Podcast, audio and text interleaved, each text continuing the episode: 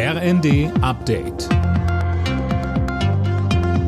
Stündlich neu. Auf den Punkt informiert. Ich bin Dirk Jostes. Guten Morgen. Es gibt einen Durchbruch bei den Tarifverhandlungen für die Metall- und Elektroindustrie. Arbeitgeber und IG Metall haben sich in Baden-Württemberg auf einen Pilotabschluss geeinigt. Er soll im Kern auch bundesweit übernommen werden. Die Mitarbeiter erhalten eine Prämie von 3000 Euro als Inflationsausgleich. Die Löhne steigen ab Juni um 5,2 Prozent und ab Mai 2024 um weitere 3,3 Prozent.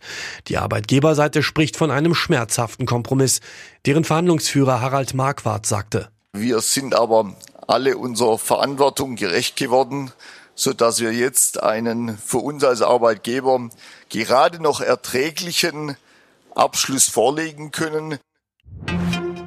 Im ägyptischen Sharm el-Sheikh geht die Weltklimakonferenz heute in ihren offiziell letzten Tag. Möglich ist allerdings, dass die Beratungen verlängert werden. Warum, Manuel Anhut? Neben Maßnahmen zum Klimaschutz geht es vor allem um Gelder für Länder, die zwar am wenigsten für den Klimawandel können, aber am meisten darunter leiden.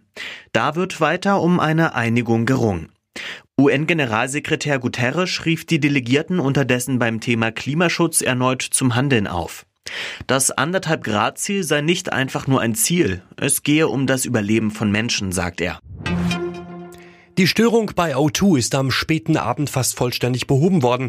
Das hat der Telefonanbieter mitgeteilt. In ganz Deutschland konnten O2-Kunden gestern seit dem Nachmittag oft nicht telefonieren. Nicht einmal die Notrufnummer konnten sie erreichen.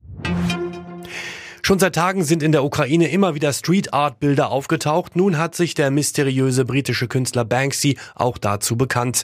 Er veröffentlichte auf Instagram ein Bekennervideo, auf dem zu sehen ist, wie er Bilder auf Ruinen und Trümmer sprüht. Alle Nachrichten auf rnd.de